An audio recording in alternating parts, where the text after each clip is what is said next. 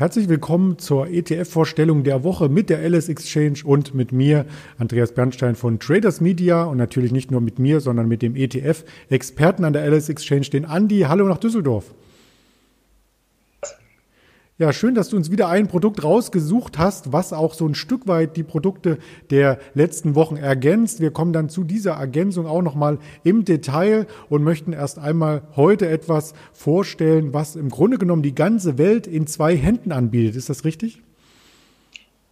Das ist äh, sehr richtig. Also zumindest den ähm, Industrieteil der Welt, beziehungsweise den entwickelten Teil der Welt bildet diese ETF wunderbar ab. Es ist so quasi der Klassiker aller ETF und aller ETF-Sparpläne.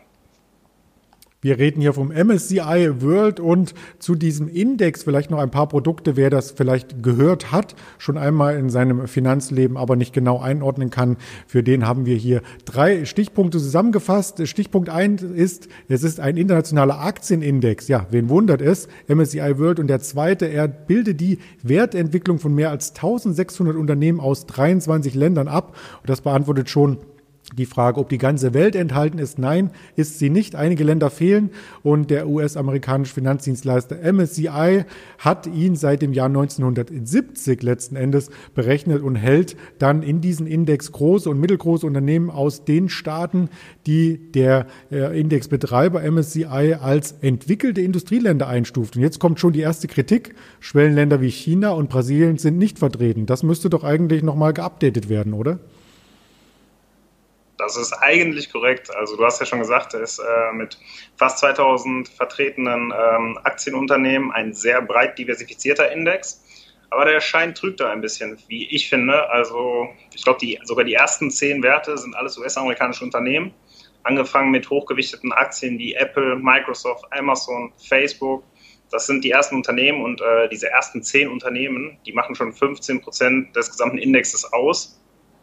Und äh, die US-Werte machen alleine schon, ich glaube, 65 Prozent um den Dreh aus des ganzen MSCI Worlds. Und da sieht man schon, dass die Gewichtung dort sehr stark Richtung Amerika geht, was ja auch ein bisschen die Welt widerspiegelt, gar keine Frage. Aber der nächsthöhere oder das, der nächsthöhere Anteil an Ländern ist gerade, glaube ich mal, Japan mit äh, 9 Prozent. Und als, Grund, äh, als Grundinvestment sicherlich ein toller Index, aber ich persönlich würde in einem Sparplan nicht nur diesen MSCI World besparen, sondern den äh, sicherlich auch ergänzen mit beispielsweise Emerging Markets, um sich halt diese asiatischen Schwellenländer noch mit reinzuholen und das äh, Risiko der Aktien noch breiter zu diversifizieren. Ja, wir hatten das auf dieser Übersichtsfolie auch nochmal ganz genau mit den Prozentzahlen von vergangener Woche hier aufgelistet. Also die USA ist mit 66 Prozent hier ganz, ganz äh, stark gewichtet. Klar, MSCI, das Unternehmen sitzt ja auch in den USA und vielleicht haben sie dann die großen Unternehmen vor ihrer Haustür als erstes eingesammelt und das bringt letzten Endes ja auch so ein Stück weit ähm, die Währungsgeschichte mit ins Spiel. Denn wenn man als Europäer investierte, ist man da doch dem Dollarrisiko ausgesetzt, oder? Definitiv. Äh, zumindest ein Großteil der ist hier ein Dollarrisiko. Wie du schon sagte, 66 Prozent ist Amerika. Heißt, wir haben auch bei, für 66 Prozent ein äh, Dollarrisiko. Was nichts anderes heißt, kaufen wir uns den ETF einmal, der Euro steigt, wird fester, dann verlieren wir im ETF selber an Wert.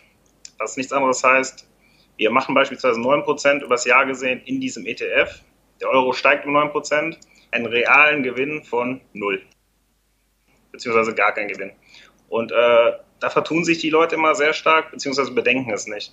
Andererseits beim Währungsrisiko muss man natürlich auch immer, gibt es auch zwei Seiten. Es gibt auch immer die Währungschance, dass es quasi in die andere Richtung läuft. Euro wird schwächer. Wir verdoppeln quasi den Gewinn in diesem ETF. Und ähm, wie im US-Dollar haben wir hier auch äh, das Risiko zum Beispiel im japanischen Yen genau das gleiche Verhältnis, also nicht das gleiche Verhältnis, aber genau das gleiche Prinzip.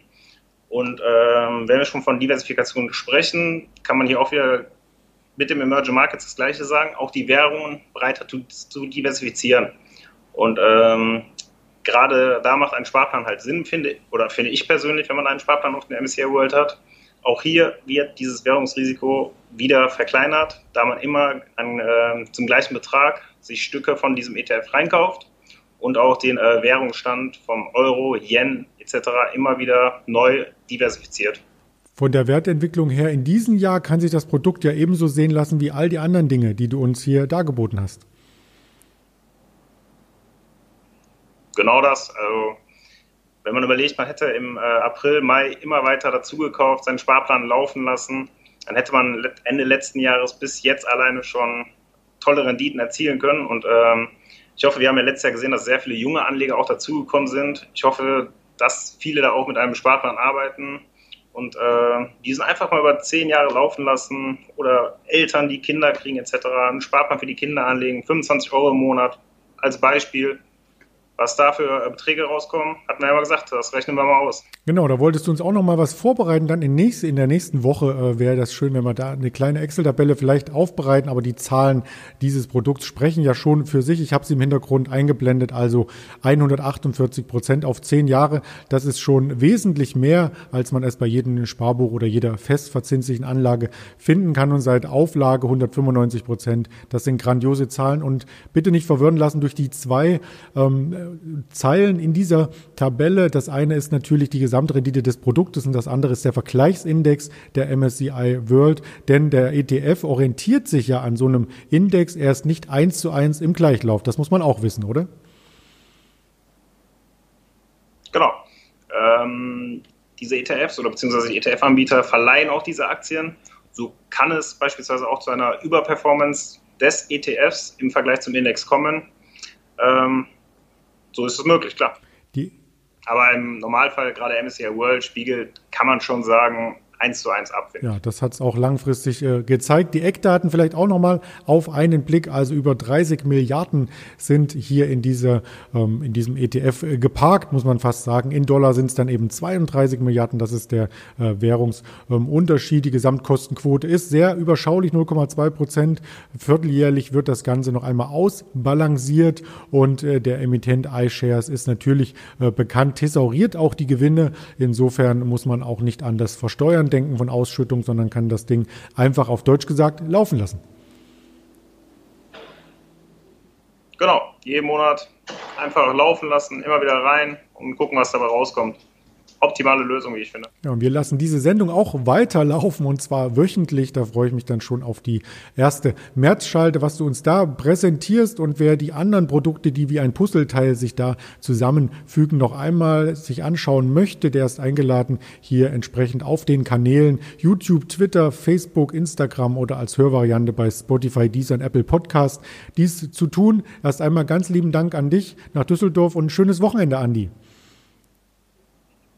Ich habe zu danken, wünsche ich dir auch und bis nächsten Freitag. So machen wir das. Bleiben Sie gesund und bis Montagmorgen dann im Marktbericht mit der Alice Exchange. Ihr Andreas Bernstein von Traders Media GmbH zusammen mit der Alice Exchange.